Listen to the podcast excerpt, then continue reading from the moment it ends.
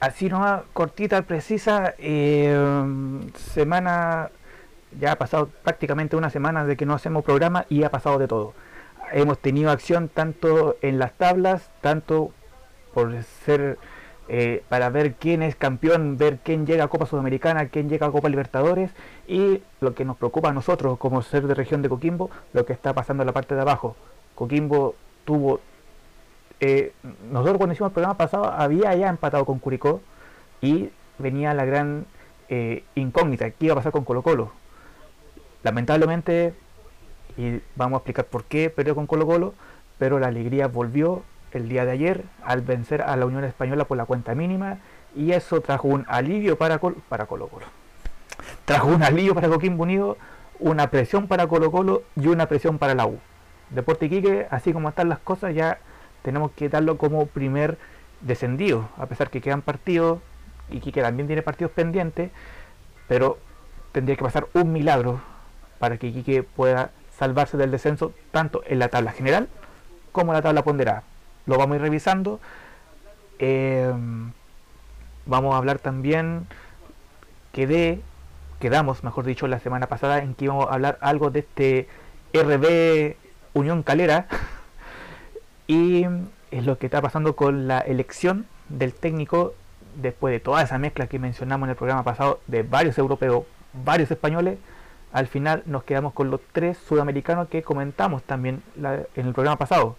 Así que tenemos material, tenemos harta info y tenemos las ganas obviamente de hacer este tercer episodio 2021. Javier, ¿cómo estás? Buenas noches. Eh, pasó de todo, hay que decirlo. Pasó de todo en el torneo nacional, pasó de todo en lo que es la lección de técnico, pasó una semana y literalmente nos completamos con información para poder comentar en este programa del día de hoy. Y vaya que ha pasado, ha pasado de todo en esta, en esta semana, ha sido muy, muy noticiosa en esta, en esta oportunidad. Y vamos desgranando de a poco lo, que ha pasado del, campeonato local, de la elección del técnico que, que se va a saber este viernes.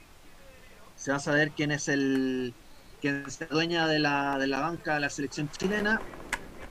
Y por supuesto varias cosas que vamos a tener tanto de primera como de primera vez. Así es. Eh, bueno, partamos por lo que nos importa a nosotros, con lo que habíamos quedado en el programa de la vez pasada, que fue lo que iba a ocurrir en el Monumental, una final mundial para Colo Colo una final para Coquimbo, una final desesperante para Colo Colo, porque lo que tenían más presionado de ganar para esa fase de todo esto no era Coquimbo Unido, era Colo Colo. Y si remontamos lo que mencionamos en el programa pasado, Colo Colo no se mereció haber ganado. Colo Colo no jugó nada. Colo Colo tuvo la suerte, la mala suerte, de que de la misma forma como le sacó un empate a la U Conce, le ganó Coquimbo gracias a un error de un defensa del rival. Si ante el de Conce fue Camargo, ante Coquimbo Unido, Pereira, como lo mencioné en pauta, es mi nuevo... Ah, verá, que no he dicho. De todas las cosas que vamos a hacer en el programa, me voy a crear una autosección, que son mis amigos especiales. Mis amigos especiales son aquellos jugadores que por una estupidez por un odio y por una rabia que me dieron al verlo jugar, se merecen estar en este espacio. Ya tengo presidente de club, ¿ah? Germán Corengia, el presidente de este, de este club. Y el primer invitado a esto es Pereira. Pereira. Que, primero que todo, tenés que especificar qué Pereira. Ah, perdón. ¿Qué Pereira? Claramente. Defensor de Coquimbo, no alcalde, defensor de Coquimbo. No, porque, el, porque el, no, el alcalde ya lo odiamos todos los días. Así de simple. Así de simple. Más encima lo va, va a repostular el pato ese. No, eso ya. ¿Qué tolerancia cero, hombre? Ya, oye. Eh. Tolerancia al suelo, al suelo. eh, Fernando Pereira se llama el defensa de Coquimbo. Federico Pereira. Federico Pereira. Y el alcalde de Coquimbo es en Marcelo. Marcelo Pereira. Ya. Federico. la única la, diferencia de los de los dos Pereira es que Federico Federico tiene tiene su apellido la Y. Mm. Ya, pero salgámonos de política, eh, va a haber después espacio para aquello quizás en otro programa que hagamos. Bueno, Federico Pereira eh, cometió la gran... No, no puedo decir estupidez porque suena muy feo. El gran error de cometer un foul a metros, a metros de la portería de Cano. Y después de recordar, revisar lo que pasó, ¿no se te hizo familiar algo que pasó en la primera rueda, en el primer partido de Quintero en Coquimbo? Coquimbo iba ganando 2 a 1 y en la última jugada, después de un tiro libre, no sé si fue el mismo jugador, pero en este caso fue Parragués el que anotó el gol de la victoria de Colo Colo. Que muchos, muchos pensamos de que era una eh, posición adelantada, pero el amigo Bar mencionó que Federico Pereira estaba en línea con Parragués, dándole la libertad para crear el 2 a 1 definitivo con el cual Colo Colo lamentablemente ganó ese partido. Yo. Además, ¿Mm? Además te, consigno una, cosa. Antes del tiro libre, eh, hubo varios segundos que se quedó reclamando. Se quedó reclamando al árbitro por qué le cobraba la, por le cobraba la falta. Y en esa, y en esa circunstancia tuvo que, tuvo que salir a un compañero a, a calmarlo en ese sentido. Entonces, ya con esa con esa rabia se mm, fue como la fue como la detonante de su de su error porque clara, porque claramente fue fue el fue la persona fue el jugador que lo que perjudicó el equipo estaba pegado en la rabia con el árbitro estaba muy pegado estaba muy pegado en ese, en ese sentido y, y lamentablemente le costó el le costó el punto un punto importante en ese en esa en ese partido porque porque pudo haber estado ahí y ahí pudo haber estado ese empate y, y, en, una de esas claramente pudo haber sido otra historia. Sí. Si no me equivoco creo que fue Vidal el que estuvo eh, tranquilizando a Pereira. Parece que sí. Sí. Parece que estuvo. Vidal que hay que hay que decirlo, o sea, a diferencia del partido que jugó ante Defensa y Justicia y ante Curicó, mejoró harto. Yo no sé si te, no sé si te recuerdas, pero yo veía a Vidal con un punto bajo, incluso celebraba de que no lo iba a colocar supuestamente tan defensivamente. Pero Vidal por lo menos de a poquito se está agarrando la confianza de con la cual estuvo jugando en Católica, o sea, está brindando un poquito más de seguridad, claro, no 100%, pero por lo menos ya está agarrando un poco más de confianza y también tranquilidad, o sea, eh, tratar de calmar a Pereira en un partido importante eh, es, complicado. O sea, cualquier jugador, cualquier jugador te puede complicar la vida en una instancia de adrenalina como esa. Eh, si te das cuenta que, mm, que Vidal, Benjamín Vidal, lo cambiaron después. Sí. Ya no es ya no es central, ya ahora es, es, es mediocampista lo adelantó por completo para poder tener eh, funcionalidad junto a Villagrán y, y Gatica. Y en, ese, y en ese sentido ha rendido frutos en el partido ante Unión Española, que ya lo vamos a, analizar, y, y, le cambió por completo el, panorama de ese asunto. O sea, uno, uno también hay que darle la, el, crédito también al, al movimiento del, de Juan José Rivera en ese, en ese sentido, de que precisamente haya, haya tenido la, la, potestad para, para poder mover, o mejor dicho, para poder rotar los jugadores mientras suceden los partidos tras partidos durante las 72 horas reglamentarias que le estaba imponiendo la, la NFP. O sea, no es, sencillo tampoco tener que jugar con el mismo, con, con, el, con la misma oncena, ya tienes que ir rotando, tienes que ir, tienes que ir cambiando jugadores y ver qué es lo que ha, qué lo que ha ocurrido en ese sentido, qué lo que, lo que ocurre en ese, en ese sentido, no te da, no te da ni tiempo ni para la, ni para el análisis, ni para mm, ni, ni para un descanso pleno, ni tampoco para, para trabajar en, lo- en la, en la semana.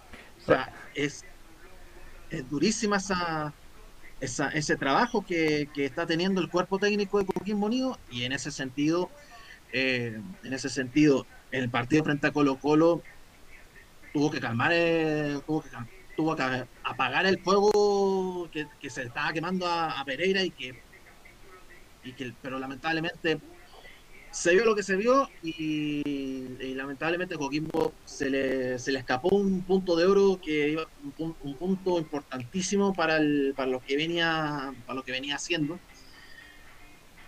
Y claramente eh, claramente pudo haber sido otra historia en, es- en ese asunto Oye, de hecho, eh, yo me reía hoy día. Hay un programa deportivo eh, para los que les gusta escuchar deporte. Les recomiendo en la mañana de las 2 hasta la 1 está eh, Futuro Fútbol Club de la Radio Futuro. Es de 12 a 1. Después de 1 a 3, bueno, pongámosle 1 y media porque entre medio ponen noticias. Está Deportes en Agricultura. Y de las 2 a las- hasta las 3 y media está los tenores de la radio ADN. Yo se lo pongo como recomendaciones. Si ustedes escuchan la cooperativa o la Bio Bio, no hay problema, pero yo me guío por esos tres cuando saco información. eh, Borgi hoy día tiró una talla diciendo que no es Coquimbo el que juega cada 8 horas, literalmente. O sea, termina un partido y Coquimbo tiene que estarse recuperando para el siguiente. Ahora Coquimbo, eh, bueno, vamos a seguir después con las fechas que vienen. Parece Eh, medicamento consultorio una cada ocho horas literalmente. Oye, parece remedio remedio consultorio Oye, pero para ti, bueno, yo puse eh, mis, mis condiciones, puse mis términos, mencioné de que el, el error fue de un defensa. ¿Colo Colo merecía haber ganado ese partido o con un empate bastaba y sobraba? Eh, viendo el partido, en ese sentido, eh, yo creo que era el, era el punto y nada más. El punto, sí, Porque si te das a analizar el, el- el juego, eh, estaba sobrepasado el, estaba sobrepasado las bandas. Sobre todo la banda, la banda derecha que corría el, eh, el joven, el chico Solari. Sí, el argen- argentino juvenil. Muy, muy bueno, muy buen juego tenía. Corría harto, distribuía bien. eh, y propició lo, propició lo- lo- el- incluso propició eh, la asistencia para el gol del empate, que precisamente eh, nació, nació de la nació de la de la arremetida de este, de este jugador, eh, de este jugador de, de- Colo Colo. Precisamente, precisamente por ahí le, le complicó la existencia un poco a, a los carrileros en, ese, esa al carril derecho. sí. Bueno, pero yo me quedo con lo que dije al principio, o sea, Colo Colo si no fuese por un error de un defensa no, no estaría celebrando. Ahora, la celebración de Colo Colo no dur- duró 48 horas prácticamente, o sea, ellos sal- salvándose, diciendo ya estamos salvados, pero no sabían lo que iba a ocurrir el día de ayer, lunes, no, perdón, del lunes, no, ju- jugó ayer. A- a- ayer jugaron, pues, ¿no? Ya estamos miércoles. Claro, ayer, pues. ay- ay- Sí, Sí. ahí- Jugaron el martes, no el lunes, perdón, me enredé. En el que yo debo reconocer, ah, yo pensé que Coquimbo le iba a ganar a Colo Colo y iba a perder con la Española. Pero se me olvidaba que la Española lleva casi, lleva casi seis fechas sin ganar ningún partido. Y cuatro partidos de local no lo ha ganado. Entonces, era una Unión Española totalmente diferente a la Española que vimos ah, en el principio del torneo. Al principio del torneo era el que acechaba paso a paso a la Católica, era el que acechaba paso a paso a la Calera por el segundo puesto, y ahora lo estamos viendo en una posición que, si sigue perdiendo, puede hasta incluso quedar fuera de Copa Sudamericana. Entonces, eh, ojo ahí con la Española, se le viene partido igual de complicado, pero lo que nos importa a nosotros es Coquimbo, así que la Española, eh, bien, gracias. Eh, ¿Podríamos decir que la española se despide del, del campeonato? El campeonato sí. Ahora, no sé, no sé si de, no sé si de Copa, porque estoy revisando, la española tiene 48, su próximo seguidor es Palestino, bueno, la española tiene un partido menos, así que ahí puede zafarse, pero Palestina tiene 47, Antofagasta de eh, Don Don Siesta Tapia tiene 44, Guachipato Tuto Tapia. Tuto Tapia, Guachipato que viene remontando tiene 43 y Curicó con la U, bueno la U tiene 42 y Curicó Unido tiene 40, pero Española está ahí, ah, se, se descuida dos partidos y, y ya está peleando su, Sudamericana, así que cuidado, ojo con eso. Oye, me tengo un lapsus mental. ¿Mm? Me acordé de Tuto Tapia y me acordé del grito de ¡Pepe Tapia! ¿Te imagináis, te imagináis en el estadio diciendo ¡Tuto Tapia! Aguante sábado gigante. Oye, eh.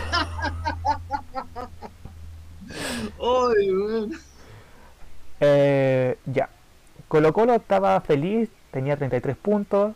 Eh, su máximo seguidor era Deporte Iquique, que tenía 29. Y Coquimbo Unido se le alejaba con 27. Y, oh, vaya sorpresa, tanto para mí como para todos. Para todos. Coquimbo Unido vuelve a ganar de visita. Ojo, y eso es un buen precedente. Le ganó de visita a Huachipato. Y ahora le ganó de visita a la Española. O sea, le ha sabido quitar puntos a equipos que vienen baja. ¿Y por qué digo que eso es un buen precedente? Coquimbo juega ahora con la U y el lunes juega con Deporte Iquique allá, en Iquique. Así que, si Iquique por alguna de esas casualidades juega el partido pendiente ante la calera y lo pierde, la motivación no creo que sea tan, tan este. Si Coquimbo le gana a la U, Iquique no creo que vaya tan bien motivado a, ju- a jugar contra Coquimbo.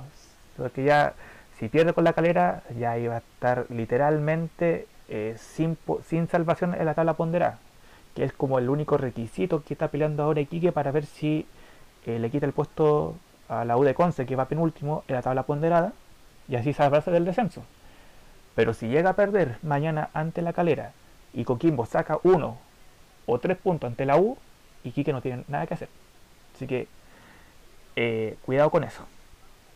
Igual la motivación de, de, lo- de los iquiqueños va a estar eh, va a estar ahí, que claramente eh, se estará enfrentando a, a uno de los, a Rivales uno de los directos. perseguidores del puntero No, claro, y, claro, la calera. y que claramente lo va, va a tomar el otra final con, eh, con, con Coquimbo Unido, va- claramente va a ser una, una final con un, rival demasiado directo para no para no descender. No, no, no nos hagamos los locos. Mm. Ahora, ¿cuál es la ventaja que tiene Coquimbo? Que lo último, a ver, no recuerdo cu- cuándo fue la última vez que jugaron entre ellos, por lo menos en primera vez. Pero en primera A, el último partido que jugó Coquimbo en Iquique lo ganó Coquimbo. Así que eso es igual un buen presente para Coquimbo. Entonces es un lugar donde Coquimbo sabe sacar puntos. Así que todo va a, todo va a depender del estado de ánimo de los jugadores, tanto de Iquique el día de mañana y de Coquimbo después del partido del viernes. Em, y de este, de este club social que tengo de mis amigos, hay uno, hay uno que pensé que iba a dejar en este grupo, pero lo saqué.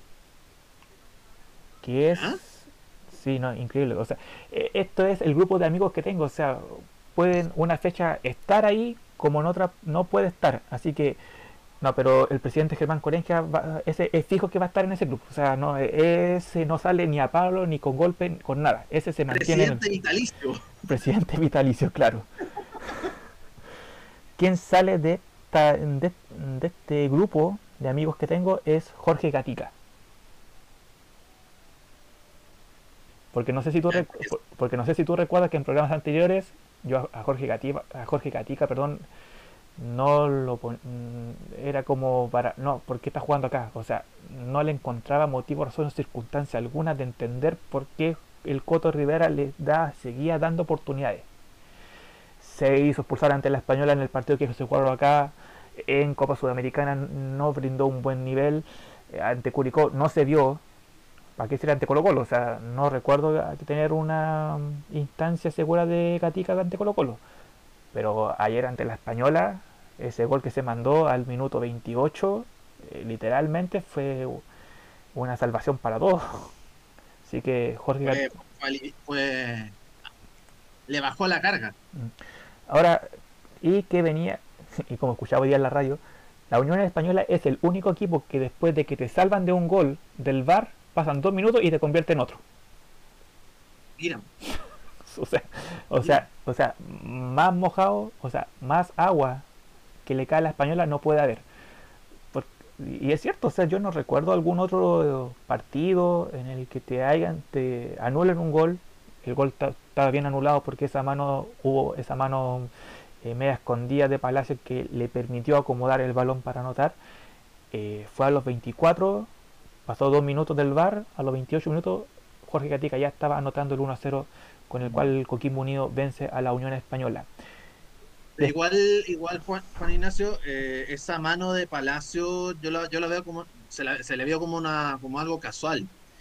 Y es ahí donde, ahí donde se crea un, eh, se crea un debate que entre qué es mano y qué no. Y, precisamente, y precisamente lo que ha hecho con, eh, con la erupción del bar es que todas las manos son cobrables aunque, aunque te, te, dé de casualidad. O sea, no hay una, no hay un, eh, no hay un criterio, o sea, o sea, hay un criterio, pero hay una línea uniforme para, poder cobrar. Y en ese, en ese sentido, eh, en ese sentido, con el, con el, o, con la excusa de que hay un bar, de, hay bar de hecho en, el, en, en los partidos, las manos son tremendamente cobrable. Eh, y, me parece que ahí se forja un, poco el debate de qué, qué, es una mano y qué no. Para mí lo de el, el, gol el, gol anulado a, Palacio eh, me pareció un poco más, me pareció, si bien toca la pelota, eh, va con el movimiento natural. Mm, sí. Aunque esa es la batalla que hemos tenido permanente, permanentemente perdón, en este programa. O sea, yo no recuerdo en los 12 capítulos que hicimos el año pasado y en estos tres que hemos hecho hasta ahora, yo no recuerdo ninguno que, em, que hayamos dicho el VAR acertó. En ninguno. En ningún partido. Sabemos que le ha y mm, valga la redundancia, más encima le está desfavoreciendo los, mayores, entre comillas, robos de esto han sido justamente en partidos de Coquimbo Unido y de Universidad Católica. Entonces. Sí, si, nos damos, si nos damos esa vuelta por, eh, por, eh, por, eh, por, ejemplo, a Católica Palestino le consultaron, consultaron en el. O sea, o sea hay, hay, una falta, claramente, hay una falta que ni siquiera fue falta de Salomón, que en la cual él llega primero y, y después lo y después lo choca el, lo choca Villanueva y después viene el choque con, eh, con, con Villanueva. ¿Y, y dónde, se ha visto eso? Ah. ¿Dónde, se ha visto, ¿Dónde se ha visto de que un jugador que haya ganado la pelota eh, eh, sea motivo de falta? Más encima cobra tarjeta amarilla. Y como ya aprovechó que ya tenía la tarjeta amarilla, le, le, muestra la roja. Menos mal que menos mal que recularon en el tribunal de disciplina y pero esa, ese mal rato, ¿quién te lo va a quitar? No, eso fue es que, por eso digo, o sea, haciendo un resumen del VAR, eh, claro, muchos dirán, no, es que la tecnología, es que está tirando mal la línea. A ver, yo solamente digo, pónganse en el caso de lo que pasa, y muchos me dirán, sí, pero te estás alejando mucho de lo que pasa en Chile. Ya, ok. Vean la Premier League. Muchos dirán, sí, pero es que mucha diferencia. No importa, vean la Premier League. En la Premier League hay una falta dudosa el árbitro no se demora ni cinco minutos en decir si fue foul, no, no fue foul. Y no tiene que estar todo ese pendiente, ese movimiento de que, a ver, eh, con, la, con el, la mano en el auricular, a ver qué me dicen del bar, bueno, cobro, voy o no voy. No. Es tanta la efectividad que te tiene en Inglaterra que si hubiese pasado lo que pasó con Coquimbo, lo que pasó con Católica, en dos minutos el árbitro te dice al tiro. Ya, si fue falta amarilla, no, no fue falta, no fue mano, listo, ya. Y olvídate del tiempo de alargue. Aquí los tiempos de alargue, estos 8 minutos, 6 minutos, 5 minutos que hemos visto en todos los partidos, no es por culpa del VAR, es por culpa de la decisión del árbitro. Entonces, no es problema del VAR en 100%. El problema es que el árbitro no sabe cómo...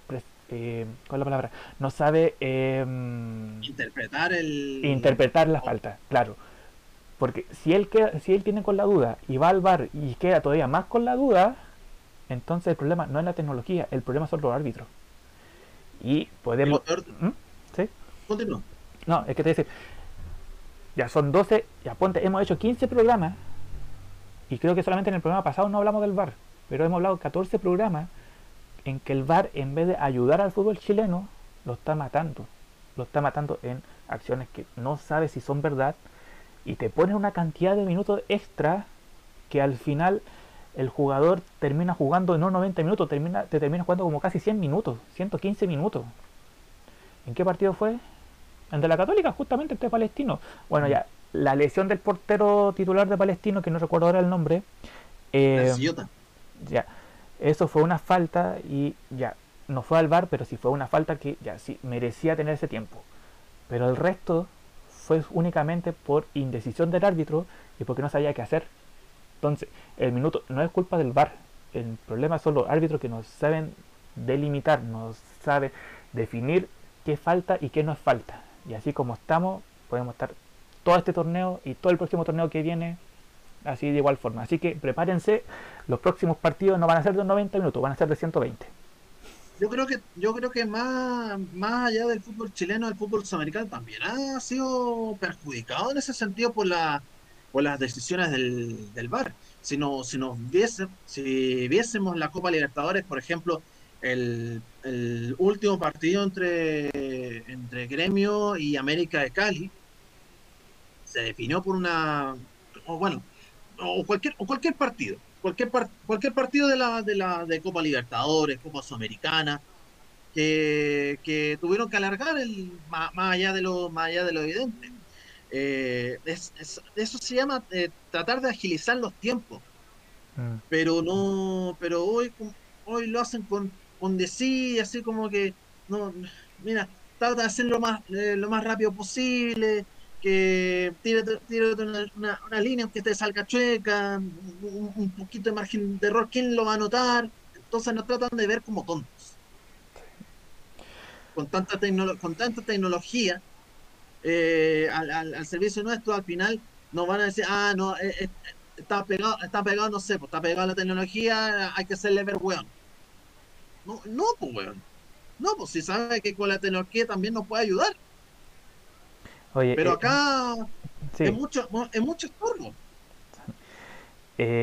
vamos a poner un paréntesis, por si acaso, la gente que escucha este programa y no sabe los significados, weón significa amigo, por si acaso está, está dentro de la RAE, así que no venga a decir que decimos palabras, no venga a decir que decimos palabras. Sí. significa amigo. Gracias. Oye. Oye. Saludos. Oye, volvamos a Coquimbo. Em, ¿Viste alguna mejora o realmente la Unión Española estaba tan mal como para, como para perder contra Coquimbo? A excepción que después del gol la Unión Española atacó, atacó y gracias a Dios ese error defensivo que tenía Coquimbo, que era que después que ellos marcaban, le anotaban al tiro. El partido de ayer, gracias a Dios, no se dio así.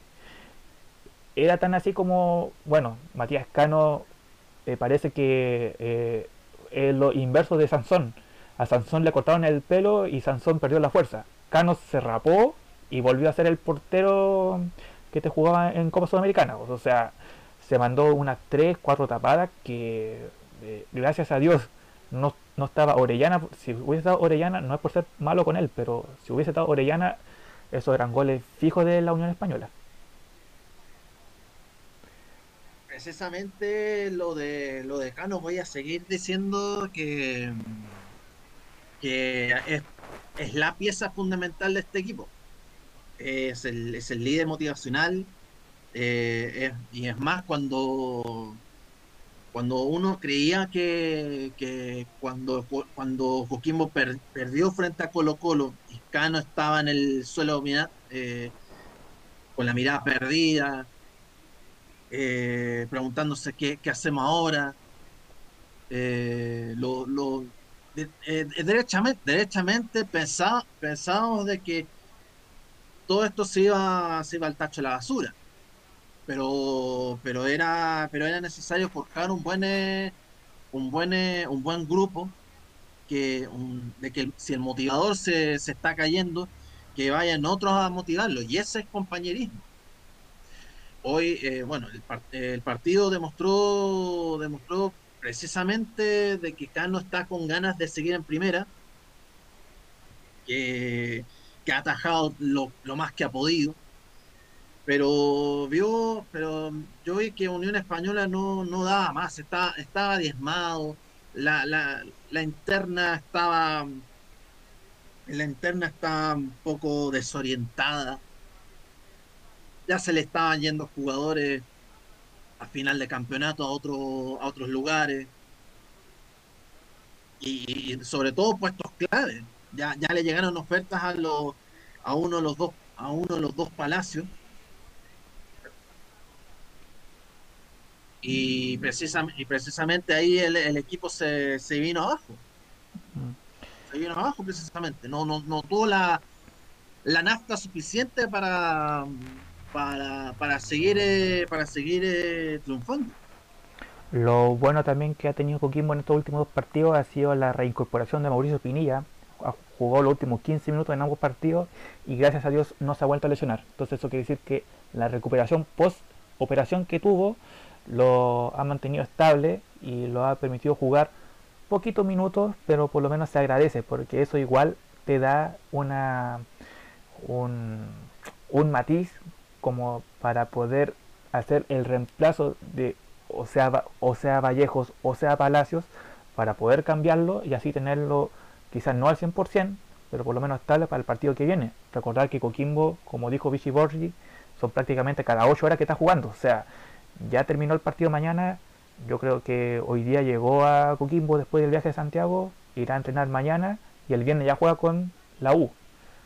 Termina este partido el viernes, eh, supongo que irá a entrenar el sábado, viajan el domingo y el lunes juegan con Iquique. Entonces, descanso como para poderse recuperar al 100%, porque el plantel de Coquimbo no lo tiene. Así que se agradece de que jugadores que han estado, han estado con lesiones o han tenido cansancio se puedan eh, recuperar y darle una mano a quienes están jugando, valga la redundancia, y así no tener este problema de cansancio que fue uno de los motivos por el cual Coquimbo perdió 5 o 6 partidos antes del receso. Entonces, eh, Coquimbo es un plantel corto, así que eh, menos mal de que se están poniendo a tope y la duda va a ser a futuro si es que Pinilla seguirá en Coquimbo este 2021 o ya colgará las botas como dijo en un momento antes de ser operado.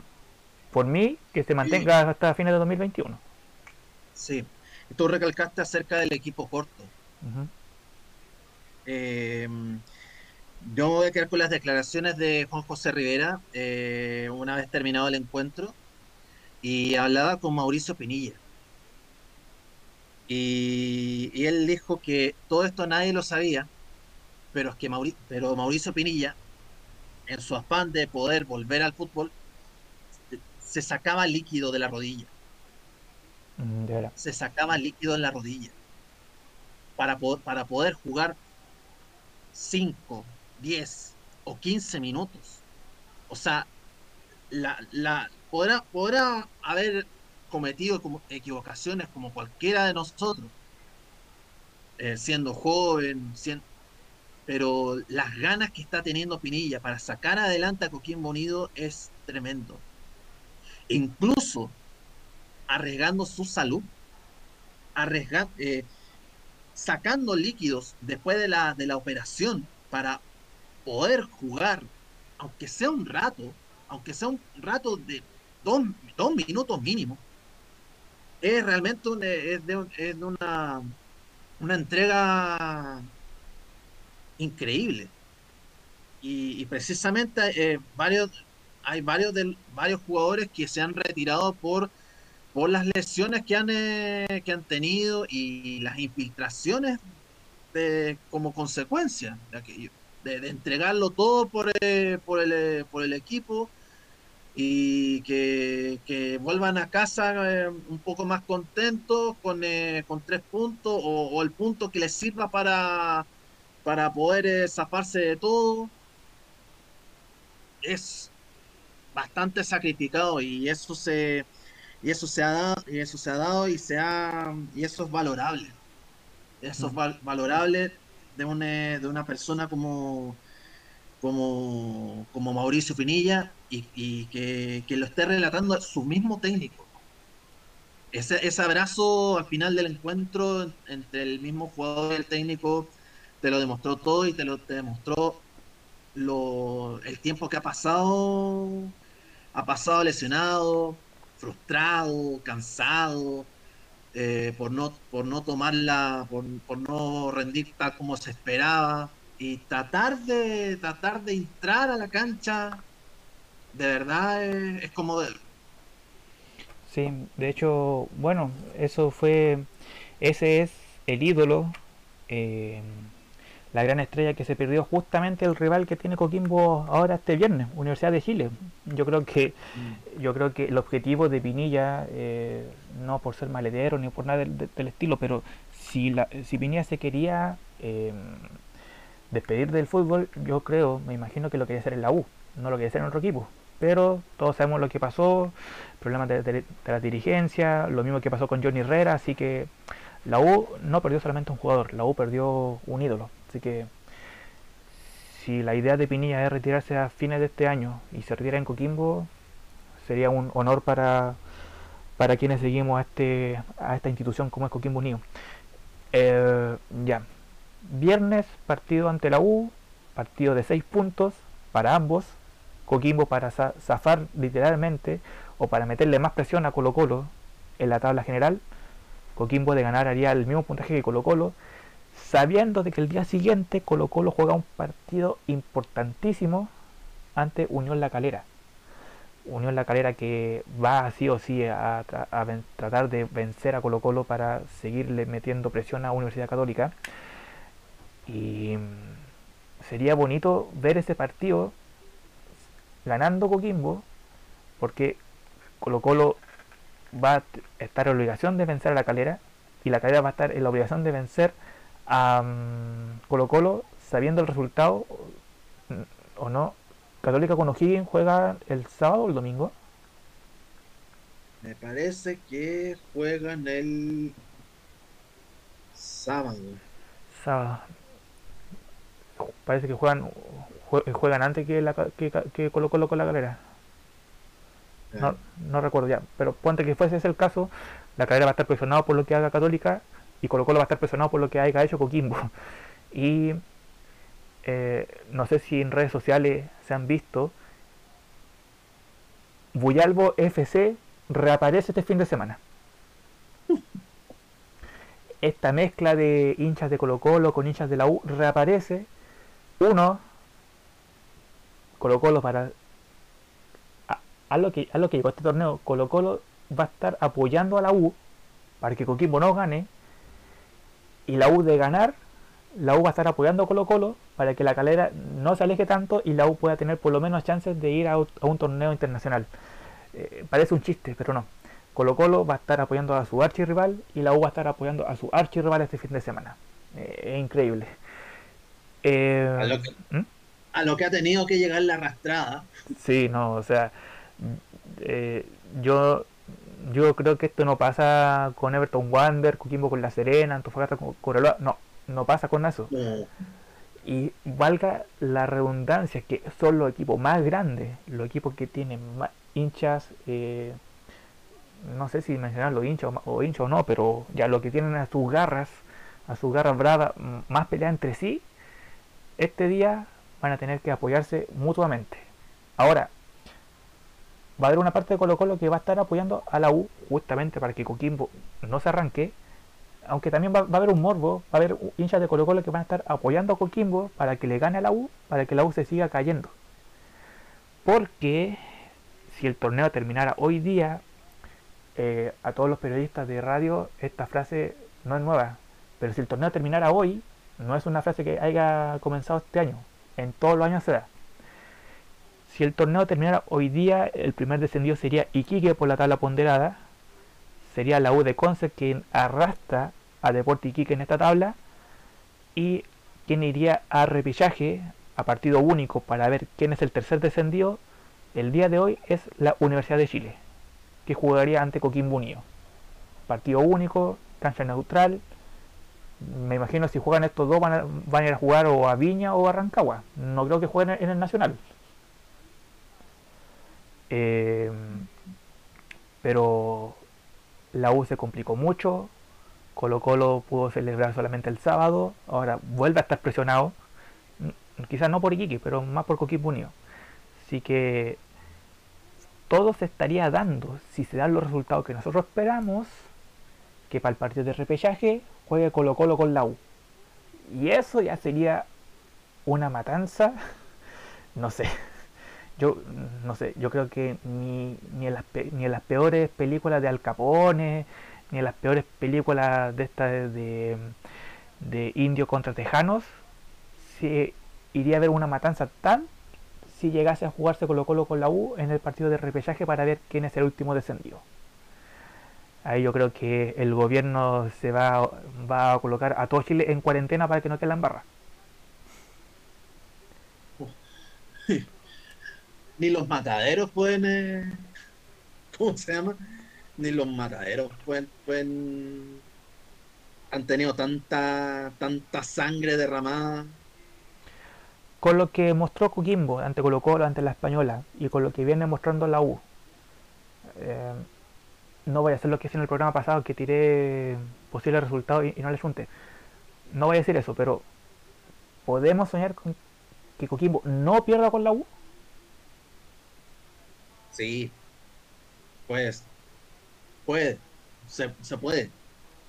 Eh, la U no viene jugando bien, no, además, se han rumoreado de que no tiene una muy buena relación con el técnico Rafael Dudamel.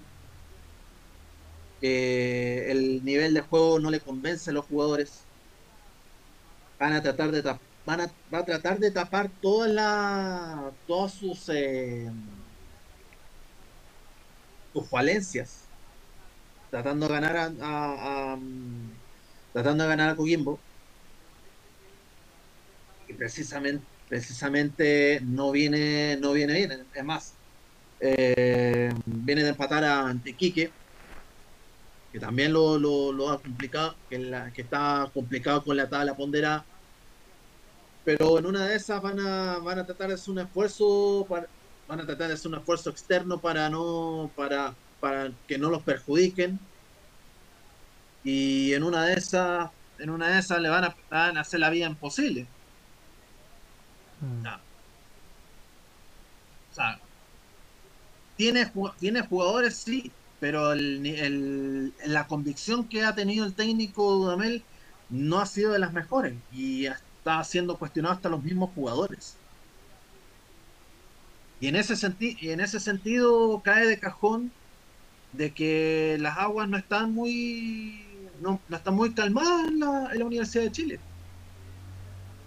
Mm va a ser, bueno, si, si Colo Colo que creyó que era una final anticipante Coquimbo, yo creo que la U también va a ser una final anticipada esta para ver si se puede salvar o no.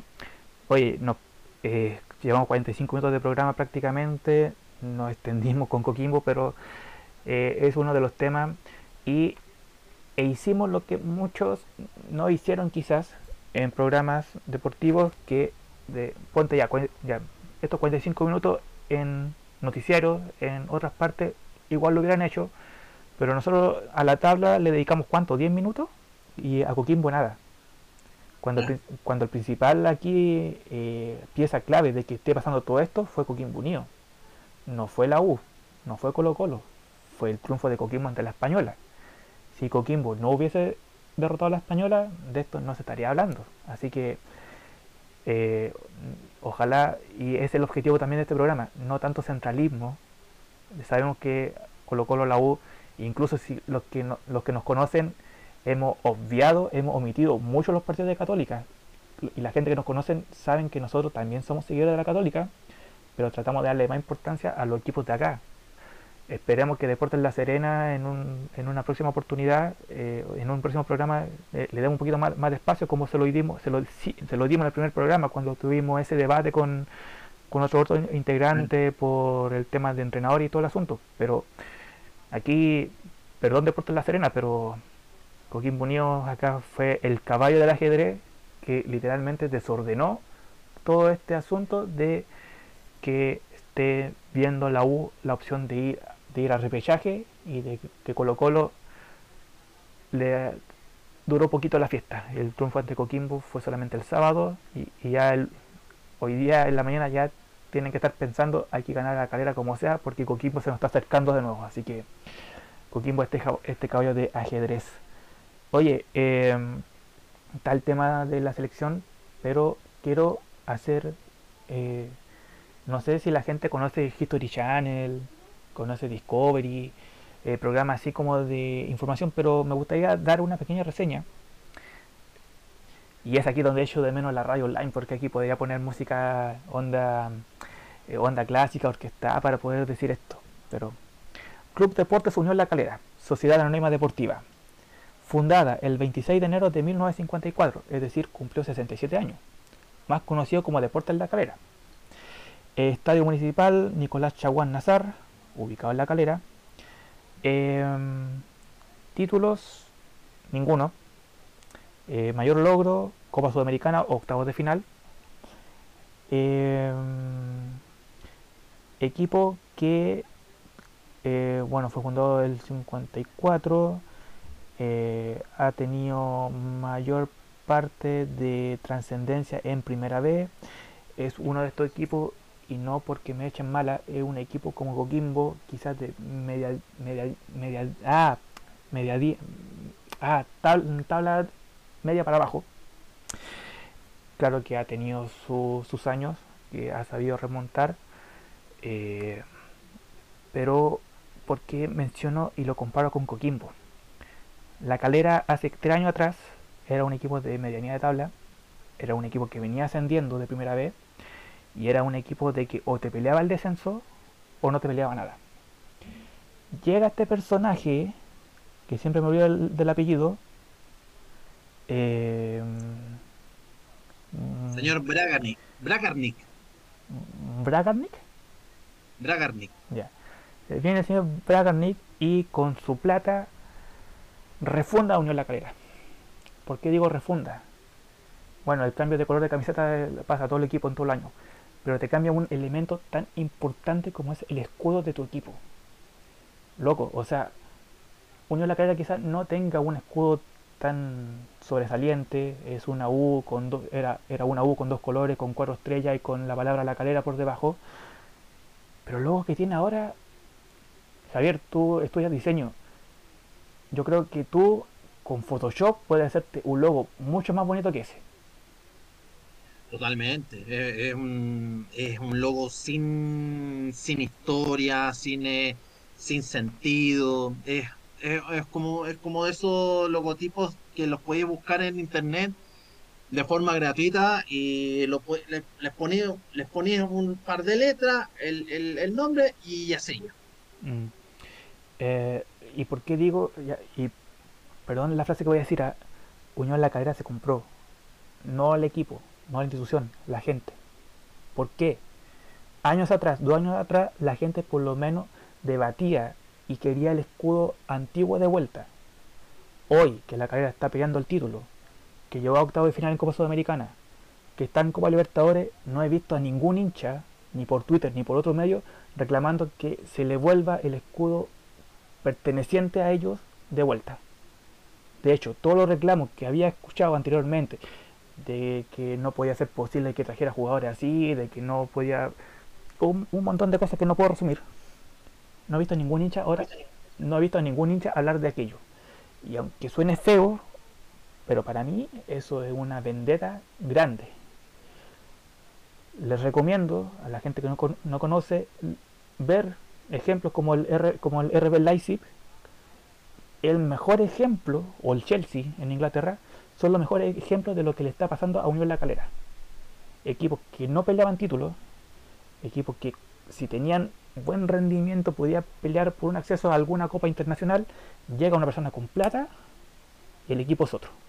El equipo te comienza a pelear, títulos, te trae gente eh, capacitada, eh, te trae buenos jugadores, buenos refuerzos y se le olvida de dónde nace el equipo.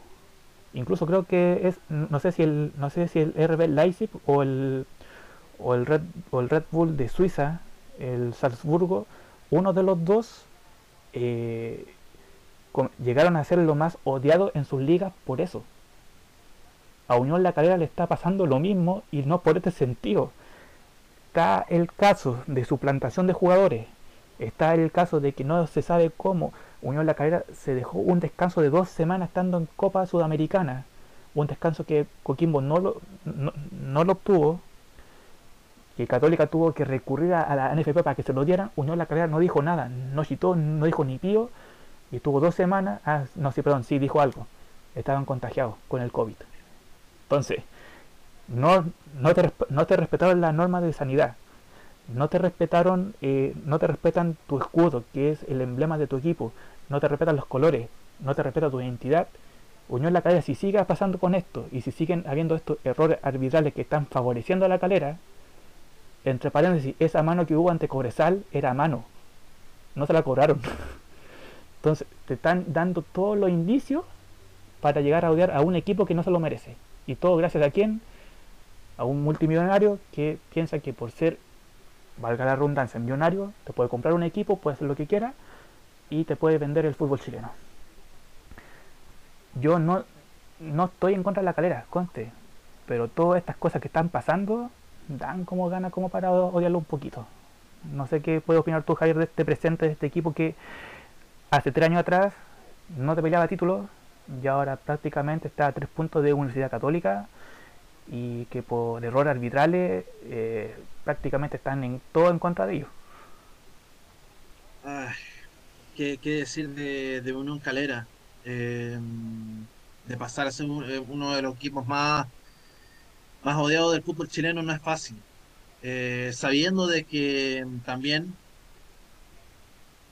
también hay una, también hay un historial de, por medio, puesto que tuvo de presidente a, al doctor Sergio Jaude. Don Sergio Jaude.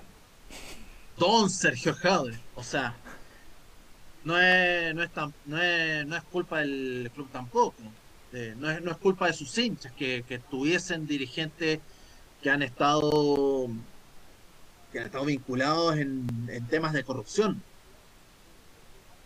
y en temas en temas menos complejos de, de para de, analizar porque precisamente eh, eso es lo que te está entregando el fútbol moderno que cada vez se va matando la, la esencia del, del, fútbol con eh, siento yo se está matando la, la esencia tú lo habías dicho con la con la superliga europea eh, querían, eh, querían, eh, querían, la querían formar, están en stand-by porque la FIFA le había dicho que, que a los jugadores que sí que pueden participar, pero no pueden hacerlo por su selección. Entonces, entonces el fútbol moderno ya me está, me está apestando. La, la seguidilla de partidos por por, eh, por la pandemia, para tratar de compensar un poco el, asunto, al final es, un desgaste. Y, sabiendo que es un desgaste, no capaz que ni siquiera vas a ver eh, partidos de tu, de tu equipo. Y, ahí, y, ahí va, y ahí vaya a quedar, precisamente. Entonces, entonces este tipo de, de casos que, que se están aprovechando de la misma pandemia, eh, es lo que da, da rabia, da rabia, da, disgusto. No es el fútbol que lo conocíamos desde, desde pequeños. Van cambiando, van cambiando las reglas para, para que se enreden aún más. Y es, y es lo que va, va matando la esencia. Va matando la esencia del fútbol. Tiene sus errores. Si ya tuvimos errores sin bar, Ahora con VAR los errores son peor. Y, e incluso son manejados por, eh, por eh, a su antojo por, con, con leyes que ni siquiera son eh, ni siquiera son dan, ni siquiera dan para interpretarlas porque en realidad son en la, práctica hasta los mismos árbitros se equivocan pero groseramente no y pero en el caso claro y en el pero en el caso volviendo al caso de Calera este señor, Bragarnik, compra el equipo, pero también compra otro. Defensa y justicia. Exactamente. Pero, pero, pero, ya había comprado un, club chileno. ¿Cuál? San Luis de Quillota. Legal. Había comprado, Sí, pues, había comprado San Luis de Quillota. Entonces, este señor, eh, precisamente, precisamente tuvo dos equipos del fútbol chileno y ya tenías, tenías la, la difícil misión de elegir uno. Mm. Pero claro, el, la- el- el- el billete manda. El billete manda y en, y en ese caso optó por eh, optó por Calera más que por San Luis de Quillota, dejándosela a otro que es de su mismo círculo para, para que se encargue un poco el, el asunto. Ahora, eh, se nota que la persona que dejó a cargo de San Luis no tiene la misma, el mismo Pinter ya, por decirlo de alguna forma, que tiene este personaje, porque San Luis, si no fuese por ese coeficiente de promedio, eh, San Luis eh, hubiese bajado a segunda división, y fue solamente por, por promedio que Deportes Valdivia fue el perjudicado, pero la pregunta sería después futuro, no sé si a alguien se le ocurrirá preguntar qué fue lo que le decidió o por qué él decidió Unión La Calera a quedarse con San Luis de Quillota. Porque por historia, eh, bueno, yo no conozco mucho a, eh, a La Calera, pero en San Luis tuvo Pato Yañez. O sea, eh, hubieron jugadores famosos que han estado en San Luis de Quillota más que en, en Unión La Calera. En Unión La Calera sí han estado figuras, pero no quizá con, no quizá con, esta, con tanta trascendencia. Entonces, no sé cuál habrá sido el motivo por haber escogido uno a otro. Bueno, obviamente tuvo que escoger, pero ¿por qué La Calera y no San Luis? Eh, Es una pregunta que no vamos a ver nunca. Oye, eh, claro, ya tiene Defensa y Justicia. eh, por ahí también podemos pensar todo este enrollo que hubo con Coquimbo Unido, pero ya eso es tema del pasado. Coquimbo tiene que preocuparse del torneo nacional. Eh, creo que se jugó una final el fin de semana, creo que jugó Lanús contra un equipucho que perdió Lanús, así que no me interesa quién fue el que ganó la Copa Sudamericana, no, me interesa. Eh, pero, ojo, o sea, eh, incluso este personaje la está haciendo más cara dura que, que Jaude. O sea, Jaude por lo menos en Unión La Calera no hizo, no, no tocó ni el menor pelillo como para hacernos fijar o hacernos sospechar de este personaje. Este tipo la ha hecho de todas, o sea, eh, quizás no con la calera, pero con Defensa y Justicia fue él el que no programó de forma correcta para que su equipo viajara a Coquimbo al partido de ida. No hizo nada como para decir, ya por último, no sé, pues juguemos en otra parte, juguemos en Argentina. No, dejó que la Conmebol dejara el partido en Paraguay y no fue capaz de como pensar para decir ya pucha vamos a jugar en cancha neutral por último que sea partido único para que ninguno de los dos no llegue tan cansado al partido de la final de Copa Sudamericana y le dio lo mismo y el partido se jugó de vuelta en Argentina y pasó lo que pasó. Pero ya eso pasó. Hay que olvidarnos de eso. Y espero no hablar nunca más de este personaje por lo menos de aquí a un buen tiempo más Sí, pero antes de cerrar el, tema, quería conceptualizar una, una cosa que estoy viendo. Eh, estoy viendo el, un reportaje que se le ha hecho a, a este señor en el diario La Tercera y tiene una infografía de los clubes que, que han tenido o que tienen relación con este, con este abogado y representante de futbolistas argentinos. Es agente de 15 entrenadores y, de, y más de 100 futbolistas. Claro, para que, para que veáis, para que veáis. En Chile tiene a Calera, tiene equipos en México como Querétaro, Tijuana y Dorados de Sinaloa. En. Argentina tuvo y tiene a Gimnasia, eh, Defensa y Justicia, Independiente, Unión Santa Fe, Godoy Cruz, Boca, Racing, Colón de Santa Fe y Arsenal. Oye, para, Pero aquí no me, para, para, para, para, para, aquí no me- No, claro, no, para. ¿Tiene a Boca Junior? no sé si tiene o tuvo, Ya. pero estaba dentro, está dentro de la... No, no, no lo informan muy bien en, est- en este caso en la infografía si, es- si lo tuvo o lo, o, o lo, o, o lo, o lo más probable es que tenga alguna acción. Sí, porque, o sea. Y tiene, y tiene, y tiene eh, nexos con España. está en negociaciones, que incluso está en negociaciones para ingresar el Elche, el Elche español. O sea, no sé de dónde saca plata. Ya, oye, la, nacional, la nacionalidad de este tipo. Ah, y, te, doy una, fe de ratas. El, doble equipo que tenía, o sea, tenía la tenía un grupo inversor con Ricardo Pini, que ese, que ese también era de San Luis de Quillota. ¿Ya? Que también tenía rangs de Talca. O sea, ah. es, puro representante futbolista. Oye, disculpa. disculpa, ¿te sale por ahí la nacionalidad de. Puta, me cuesta decir el apellido. ¿De verdad, Candy? Sí. Es argentino. Es abogado argentino. Oye, o sea, pucha, eh, eh, Leo Messi se llega a enterar de esto, ¿por qué no le pide a él que se haga la selección de Argentina para que consiga un, un título mundial de nuevo? No, es que, o sea, no, o sea. Ay. Ya mira, si la hacen México, la hacen Chile, la hacen Argentina, bien, pasable. Si va a intentar hacer esto en España con el Elche, loco, Florentino Pérez, presidente del Real Madrid, el presidente del mm, Atlético de Madrid, y supongo que como se están dando las cosas, posiblemente sea la porta el nuevo presidente del Barcelona, se van a cagar de la risa de este tipo. Con eso digo todo.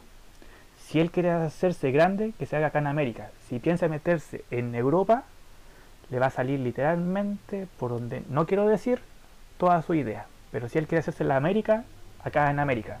Si se va a meter con esto en Europa para intentar hacer algo parecido a lo que hace acá, no lo va a lograr. Con eso, y yo eso te lo puedo firmar, lo que sea.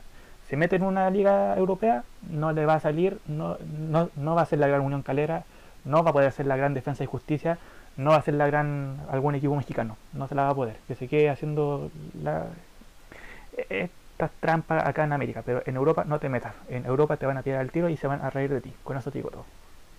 Ojo Juan Ignacio, que ya había mencionado que tiene 15 entrenadores manejados por este señor. Uno de ellos es candidato a la selección chilena. Ah, el tema que queremos hablar ahora, ya. Exactamente. Hagamos. Precisamente hagamos un resumen de lo que fue el programa pasado, que dijimos que eh, el, programa de estos posibles eh, técnicos que iban a ver, había un baile de entrenadores europeos, algunos con prestigio como eh, Rafa Benítez, otros sin prestigio, como el ayudante de Pep Guardiola que literalmente siendo solo no le ganó, no se metía a dirigir a San Marino y te, tampoco no, le, no te ganaba ningún partido. Eh, te rondaron varios nombres, pero hasta el día jueves que hicimos el programa llegamos a la conclusión de que no era español. Con eso se fueron todos esos nombres. Y nos quedamos con tres nombres. Nos quedamos con Almeida. No, no, perdón. Sí, con Almeida nos quedamos con el turco Mohamed, que también es argentino, y nos quedamos con un brasileño que no era Felipe Scolari, pero que nadie sabía quién era ese brasileño. El día de hoy, hasta hoy, día de miércoles, miércoles 27, tres argentinos de nuevo. El brasileño se descarta, se mantiene Almeida, el turco Mohamed, y nuestro gran amigo de este equipucho que no quiero mencionar, Don Hernán Crespo. Hernán Crespo. Eh... ¿No es mal entrenador en todo caso? No, no, pero es que si vamos con con eh, privilegio o por rendimiento y esa fue una, una gran discusión que se ha tenido hasta el día de hoy, hasta que incluso el mismo propio Arturo Vidal salió a deducir, con todos esos pergaminos que tienen estos tres argentinos que hemos mencionado, los técnicos chilenos también tienen un rendimiento similar. Claro, no han sido campeones de la Copa Sudamericana, quizás no han ganado títulos en otras ligas, pero por lo menos conocen el fútbol chileno, que era una de las principales eh, puntos con el cual se iba a escoger al nuevo entrenador. Almeida está jugando entrenador de un equipo de la MLS de Estados Unidos. Mohamed, técnico de, en México. Y el único que teníamos más cerca, Hernán Crespo, que fue el que el que ganó un, el que ganó una copa que a nadie le interesa. Eh, y, bueno, y jugó con Coquimbo Unido.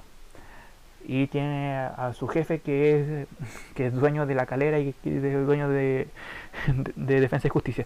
Pero aparte de eso no te conoce más del fútbol chileno. O sea, el único equipo que jugaste fue con Coquimbo Unido. Te conoce a los jugadores de Coquimbo Unido, no te conoce el resto. Eh, ya, pero sí, fue campeón de la Copa Sudamericana. ¿Tiene tanto prestigio Hernán Crespo como para tomar la selección chilena? No sé, eh, yo creo que es un técnico muy muy reciente. Su, su éxito, su, bueno, su éxito ha sido ha sido también repentino en, en, en, en estos casos. Ahora, ahora a mí me parece que Crespo tiene los pergaminos para asumir la, banca, pero no veo que tenga una no veo que tenga una, una, experiencia, pero si bien puede llegar puede llegar a, a, tener un poco más de estudio de qué es lo que pasa en la selección, para mí es uno de los, uno de los tres que se adjudique va, va a tener el fierro, va a tomar el fierro caliente y, verá si se, se quema o no. Porque, y eso fue una pregunta que te pregunté en el programa anterior, primero para saber cuánto tiempo iba a estar Milat a cargo de la NFP, porque la gracia es que si el técnico que venga tiene que hacerse cargo de las clasificatorias a Qatar, tiene que hacer que Chile vaya a Qatar, y eh, supongo que lo que pasa en Copa América, recordemos que hasta el día de hoy no se ha suspendido la Copa América que se suspendió el año pasado, la Copa América este año, creo que se va a jugar sí o sí este año. Entonces, ¿van a tener a un técnico por las clasificatorias? ¿O van a tener un técnico para las clasificatorias? Copa América 2021, 2023 y clasificatoria al Mundial 2026? ¿O solamente para sacarse de este trago amargo que fue la destitución de Reinaldo Rueda? Esa, era, esa, esa es mi pregunta principal. Porque si van a traer solamente para Qatar, eh, ya que traigan a cualquiera. Pero si van a traer a alguien para estar peleando o disputando eh, acceso a estos cuatro torneos que mencioné anteriormente, yo creo que, no sé, Crespo te ganó una, te ganó una copa, pero aparte de eso, no, no sé, no sé, lo veo muy difícil. Igual, igual no es, no es mucha la garantía de haber ganado la la, haber ganado el, torneo sudamericano. No, no es, no es mucha, no es, no es una garantía de que te que diga, no, que eh, ganó una, ganó una reciente copa, de. No, tiene, tiene que haber una experiencia de por medio. Eh, tiene que haber una o sea, no ha pasado por una etapa, no, no ha pasado por una etapa grande en la, en la, en la dirigencia técnica. Y creo que, creo que en ese sentido es entendible de que se pueda, se pueda descartar de lleno a un, a, un técnico que si bien tiene un buen eh, planteo juego, no veo, no veo, no veo que pueda, no, no veo que pueda asumir de lleno una responsabilidad tan grande como dirigir una selección nacional. No, y, eh, el hecho es que eh, no es cualquier selección, o sea, tienes una selección en las que tienes a un Arturo Vidal, tienes a un Gary Medel, tienes a un Claudio Bravo, que quizás lesionado no te juegue, pero posiblemente también lo llame en caso de que tenga que ser segundo arquero o tercer arquero. Y estamos hablando de personalidades fuertes. O sea. Y no solo esto. No solo eso. Date cuenta que es una selección en transición. Porque los, los jugadores que mencionaste eh, ya están a, un paso de, están a un paso de decir adiós. Así es. Están quemando sus últimos cartuchos, eh, tratando de conseguir eh, pasajes al, al mundial al mundial de Qatar. Y el hecho y, de ahí viene, claro y de ahí viene el, viene el tema. ¿Podrá Crespo lidiar con, con esta selección que está buscando renovación de jugadores y, que precisamente haya dejado, eh, que precisamente puede tener el mismo rendimiento para, para dejar eh, para dejar una selección en un mundial sabiendo que está complicada la, situación porque Uruguay puede jugar mal pero te, te, saca resultados. Lo mismo pasa con Argentina. Eh, Ecuador está en llamas. Colombia eh, Colombia viene de ser goleado por el mismo Ecuador. Entonces está peleado está peleado. Y precisamente, precisamente está llamado a, ser uno de los a el técnico que pueda sacar a relucir a muchachos que tengan una a, muchachos que tengan eh, que tengan la eh, que tengan la, las ganas de estar eh, jugando la selección. Y precisamente no veo una no veo un planteamiento de ¿Cuándo se va a reintegrar la, cuándo se va a reintegrar el, fútbol joven? Mm.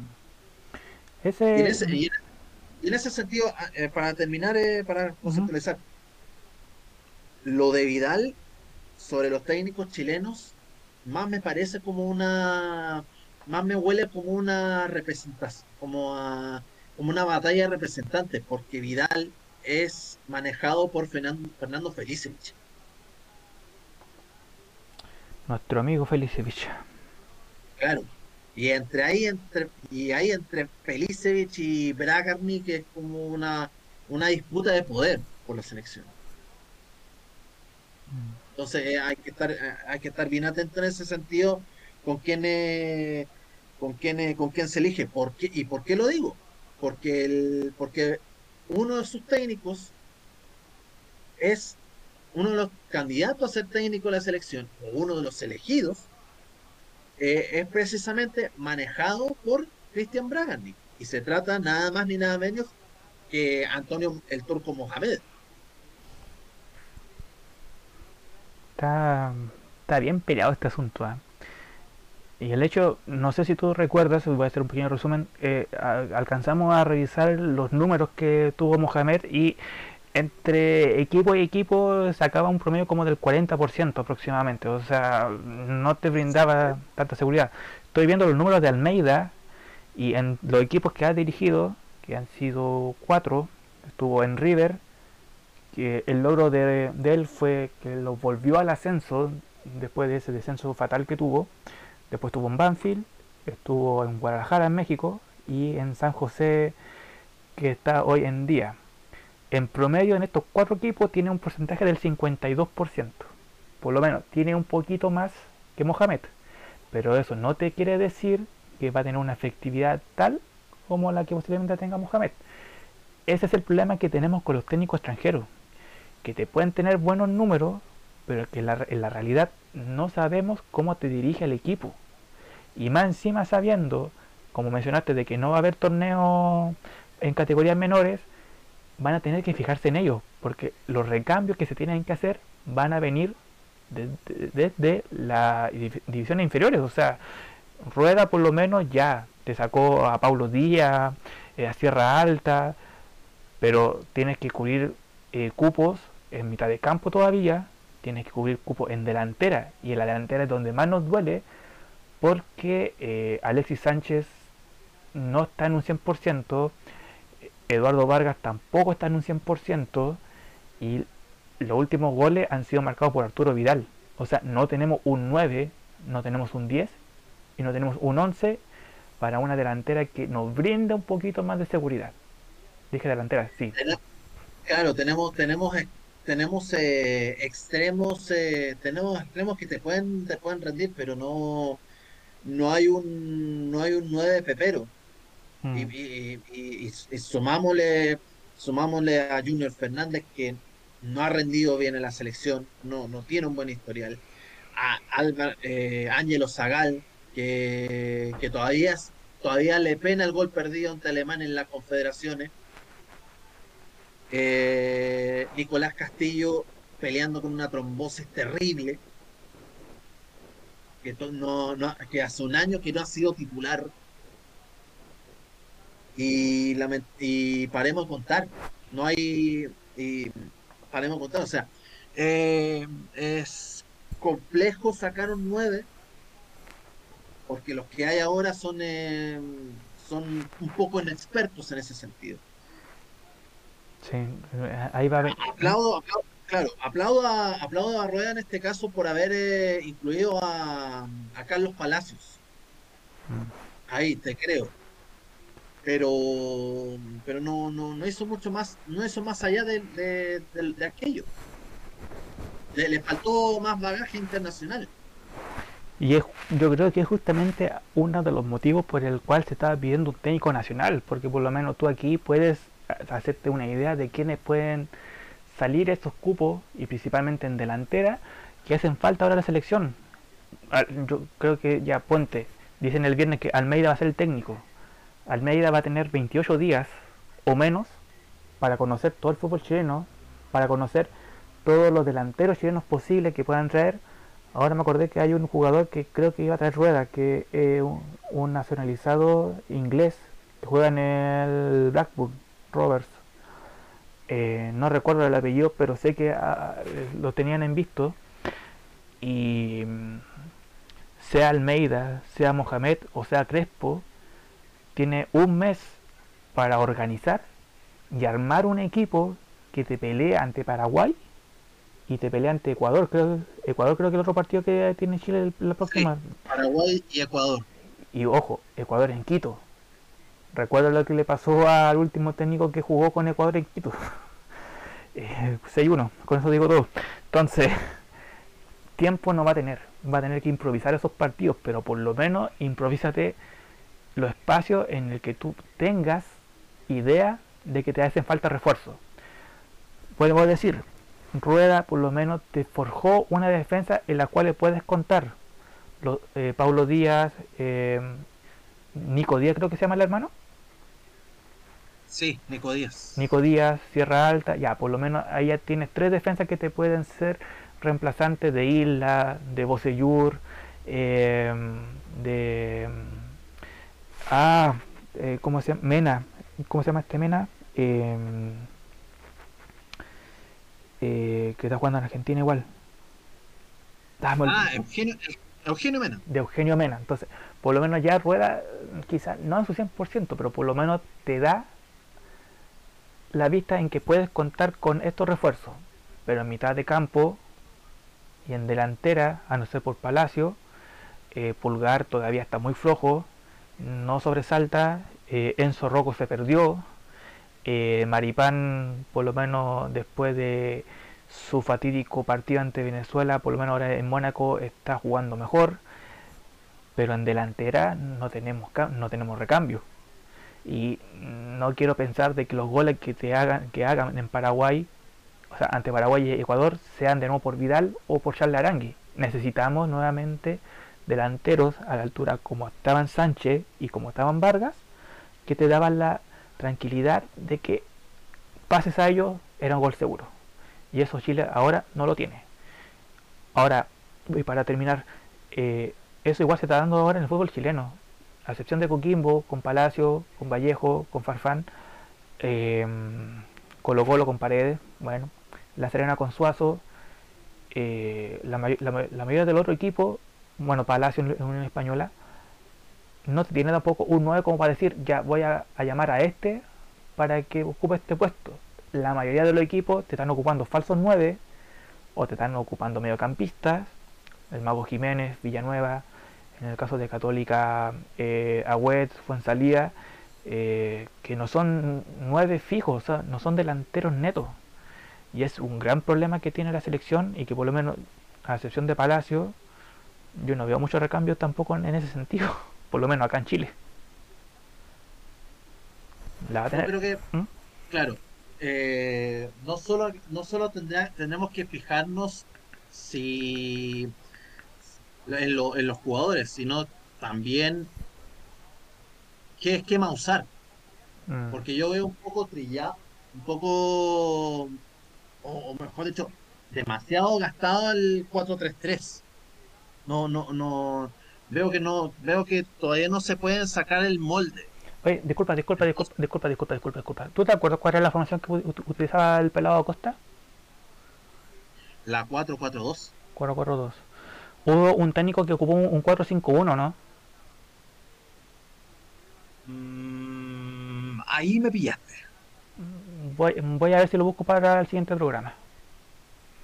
Ya, pero en ese caso, en ese caso yo, yo creo que el esquema no hace exitoso al, no hace no, no es solo exitoso no, no le hace éxito al, al técnico. Tiene que ver es una, un conjunto de cosas en las cuales tiene que tiene que le, sobresale al, al, equipo y que pueda confiar en pueda confiar precisamente en la palabra del en la palabra del entrenador.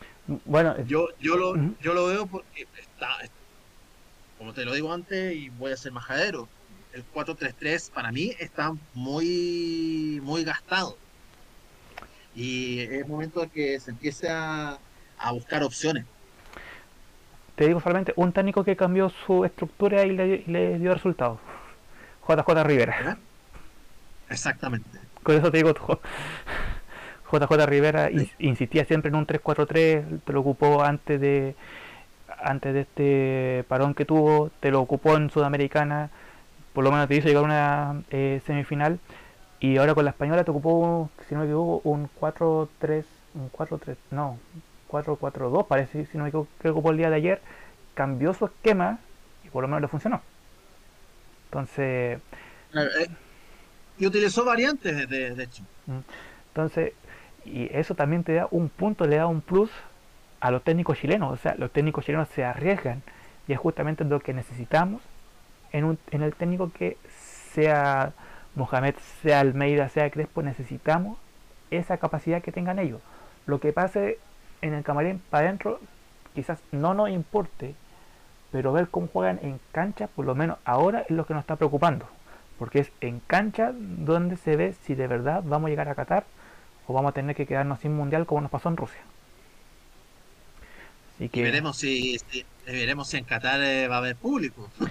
No, y, eh, Qatar va a ser el último mundial que se juegue esta fase de grupo, ya que va a ser la última vez que hayan 32 equipos, porque para el mundial del 2026 van a haber 48 y los grupos van a desaparecer.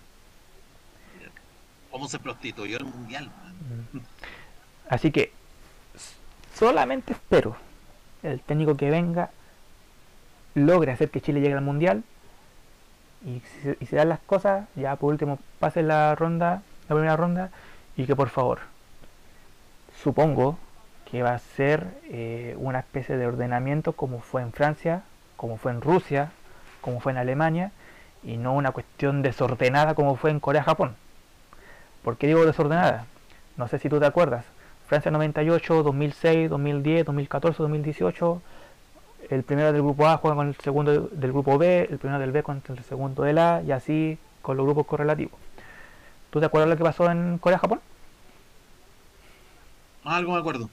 Primero del grupo A, no, eh, es que yo me lo recuerdo así. Primero del grupo C juega contra el segundo del grupo H. Primero del grupo D, primero del grupo D juega contra el segundo del G. Primero del grupo A contra el segundo del F y primero del grupo B contra el primero del E. Mira, si el, equipo organizador tiene todas las artimañas para poder eh, para poder avanzar al menos al menos a un tercer o cuarto puesto. No, no nos hagamos los locos tampoco. Chile, Chile también pudo haber eh, pudo haber hecho algo más para poder ganar, pero no y, pero y, este mira y yo así tengo que recuerde mundial por lo menos sin contar el mundial del 66 al único que le ha funcionado es esta pille ha sido a Uruguay, si no me equivoco, en el Mundial del 30, a Inglaterra del 66, si no me equivoco, y a, y a, Francia del 98, a ninguno más. Corea y Japón, que hicieron eso para justamente no toparse con Brasil, no toparse con Alemania, se toparon con ellos. Bueno, a Japón lo eliminó Senegal y Corea, bueno, Ahí pueden ver un video en YouTube que te muestra todos los errores que hicieron los árbitros para que Corea llegara a esa instancia. Ahora, no quiero desmerecer a Corea, porque por lo menos si hacemos una comparación... Los españoles están felices. ¿eh? no quiero hacer una comparación... Pero entre Corea y Japón, Corea es el que por lo menos te saca más ventaja que Japón. Y eso tú no lo puedes negar. Mm. Pero, pero eh, no sé, ya. A Francia, a Inglaterra y creo que Uruguay solamente le ha funcionado este ordenamiento. Eh, a Rusia no le funcionó, ni siquiera pasó de primera ronda. Eh, Alemania por lo menos creo que llegó a tercer lugar. Eh, Sudáfrica quedó eliminado en primera ronda. Eh, ¿Quién más está por ahí cerca? Estados Unidos clasificó hasta cuartos de final. Y Qatar. Qatar es un enigma. Oh, lo único que espero es que si Chile llega al mundial, por favor, que en octavo de final no nos toque con Brasil, por favor, por favor, es lo, es lo único que pedimos. Eso ya. Pero, mira, no, si, si Chile va a llegar al mundial, de seguro nos va a cagar en, eh, en octava, nos va a hacer pedazo con Brasil, nos va a hacer pedazo en, eh, en octavos con Brasil. Y a Qatar le, de seguro le va, le va a dar una, una ayudita divina llamado dinero No, para poder avanzar a. mira, voy a ver si es que el próximo programa tengo, y, creo que lo dije en un programa antes del, del año pasado, pero creo que tenía ahí cuáles fueron las llaves que más se eh, repetían en los mundiales. Y si no me equivoco, no tengo el cuaderno donde dejé eso, si no me equivoco, el principal rival que le tocaba al anfitrión era México. Pasó en Alemania, pasó en Brasil, Rusia se salvó, pero pasó en Sudáfrica. Entonces, mira, así a la ciega, creo que si te clasifican lo mismo que clasificaron a Rusia, Qatar puede tocar un grupo de Qatar, México, eh, ponte Japón y no sé, eh, grupo A, eh, Brasil. Y grupo B, eh, Alemania, em, Croacia, em, ¿quién más está por ahí? Senegal, Chile. Octavo de final, Chile-Brasil. Mira. Mira. Así es. Así es, bueno, pero es lo que hay. Oye, eh, ya estamos minuto 20, minuto 27, conté, hemos hecho solamente un minuto de programa. Hora 27 de, hora 27, tra- vamos a tratar de cerrar el programa ahora, no nos vamos a pasar los 15 minutos ya que el bar no actuó el día de hoy. Eh, Lo de la primera vez lo, lo vamos a tener pen- pendiente una vez cerrada la llave. Una vez cerrada la llave de la de, de Melipilla con Rangers. que hoy terminó 1 a 1. Exactamente. Eh, lo va a tener el sábado a las 21.30. Ahí, ahí se va a definir eh, esa. Ahí se va a definir la llave, la segunda fase de la definición de la primera vez. El rival, el- uno de estos dos, se va a enfrentar a San Felipe por el cupo al ascenso del fútbol chileno. sí, eh, bueno, pasó el efecto que pasó el programa que dije en el programa pasado. Claro. Eh, Mortero Aravena, nuevamente, en cuartos de final. Perdón, en semifinal de playoff de primera vez. claro, eh, Lamentable, pero. Y, y lo que- bueno, lo- lo- bueno se, se, se se esperaba que, le- que Melipilla se refugiara con el gol y, lo describió precisamente en la transmisión el Mortero, que Melipilla llegó una vez, le convirtió y todos atrás. Mm, Y bien, viene bien forzado, viene bien defendido por parte del, eh, del- bien defendido por parte del bien defendido la, el, el esquema del equipo de Melipilla que, que precisamente ha sido dirigido por, eh, por Eros Pérez Eros Pérez ayudado técnico. por, eh, por una- claro Mira, interino mira. y ayudado por, eh, por su asistente John Almijo, que, ha, que con un trabajo silencioso ha- lo ha destacado de, de ci- de- de buena manera y que precisamente le ha ayudado, yo creo que le ha ayudado a Eros Pérez a, a enrelarse un poco, el, a, moderar un poco el camino de, ser técnico y que, eh, está, que por el momento lo está, lo está haciendo bien. Y bueno, Ran- bueno, Rangers, eh, bueno, Rangers eh, aprovechó un error del, del arquero de Tomuco para poder ganar eh, por 1 a 0 y que precisamente lo, precisamente lo, lo le, benefició con el, con el gol en el global y precisamente Page eh, se, se, salva una vez más de, tener este de tener eh, de, ser eliminado de la esta llave que lo tiene lo tiene enfrentando ante los potros de Melipilla. Eh, esta semana estuvo de cumpleaños José Mourinho, el Special One de Europa. Acá en Chile también tenemos un Special One, pero en primera vez, Luis Marcoleta. Oh. No, veamos, si resulta. ¿eh? Veamos resulta. sí, pero ojo, no lo digo porque tiene la misma característica de Mourinho, pero por lo menos Mourinho se hizo famoso eh, en liga con equipos que te pelearon campeonato. Marcoleta hace lo mismo, pero en primera vez. con eso digo. Así que, ah, y para terminar, se avivó la dirigencia de Correloa. Mario Salas no será el técnico. Calule Meléndez va a ser el que dirija al cuadro Loino este año. Así que Mario Salas se queda nuevamente cesante. Se va a tener que quedar viendo los partidos por el TNT Sport nuevamente, al parecer. Em, y, es lo, más sano para él, porque no lo ha pasado bien en Perú, eh, no, no, lo pasó bien en Colo Colo. Y y creo que tiene que replantear eh, varias, eh, varias cosas al respecto de cómo, cómo dirige a los futbolistas, cómo está planteando los partidos. No puede ser que un técnico tenga el mismo esquema todo el partido. Y, ese, y, para variar, ese mismo esquema no te está resultando. Tienes que ir variando. Y lamentablemente Mario Salas no entendió el tema. Por tanto, eh, era, era de esperar que, terminara con Alianza Lima descendido de categoría. Yo lo único que me acuerdo de Mario Sala es lo que está haciendo Holland prácticamente ahora en Católica. Te ves desesperado que no puedes conseguir un empate o un triunfo y de un delantero pasa a jugar como pasas a jugar con cinco delanteros.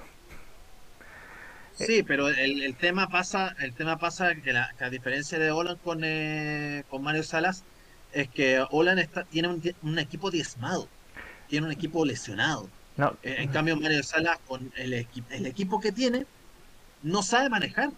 No, no, no, no, no tiene idea, no, no, no, no tienen, no, no distribuye bien el tiempo-espacio eh, del, del, partido, no lee bien los partidos, no lee bien los partidos, y ni siquiera los lee, ni siquiera no los lee, ni siquiera lee el partido. No, no está atento, es, y el dale, el sí, sigue y dale, no, no, no tiene otra más, no tiene otra frase, como que no sé, pues, no sé, eh, que, que, te quede un poco más, más atrás por, por si sale por sale por izquierda, qué sé yo. No, sé que, que Mario Sala tiene que hacer la gran Marcelo Bielsa, o sea, tu equipo juega bien, juega mal, que tú quedes sentado nomás, no hagas nada. No, no y, que, y que precisamente que te, lo, que te lo dirija otro. También. Así como están las cosas. Bueno, pero vamos a ver qué pasa de aquí al domingo o a la otra semana si tenemos más noticias de Mario Salas, a ver si se da un, año sabático que se, lo tiene. Oye, disculpa, pero para tus amigos personales, ¿estará incluido Marito Salas? Sí. ¿O es otro de, los de los vitalicios? No, no, de hecho ya, ya expliqué por qué Corengia, bueno, y lo que no, no, no entendieron, saben por qué Corenje lo tengo como vitalicio, eh, saben por qué estuvo un día Pereira en ese juego.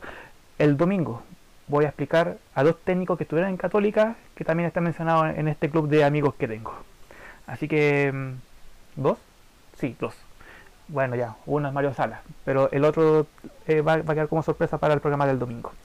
Así que mi grupo de amigos en cada programa va a ir aumentando, así que cuidado con eso. Eh, Javier, palabras al cierre de este programa. Eh, eso. Eh, nada, pues. Em, ojalá tengamos un eh, tengamos entrenador. Yo solo espero que le vaya bien al entrenador de la selección, al futuro entrenador de la selección, que ya lo tiene, lo debe tener listo este viernes. Y, y, nada, pues le, le, estaremos debiendo la primera vez que para, para ver quién es el quién es el rival de San Felipe, y todo lo que ha sido, todo lo que, todo lo que va pasando con los partidos de Coquimbo Unido, algunos pendientes del, del, campeonato.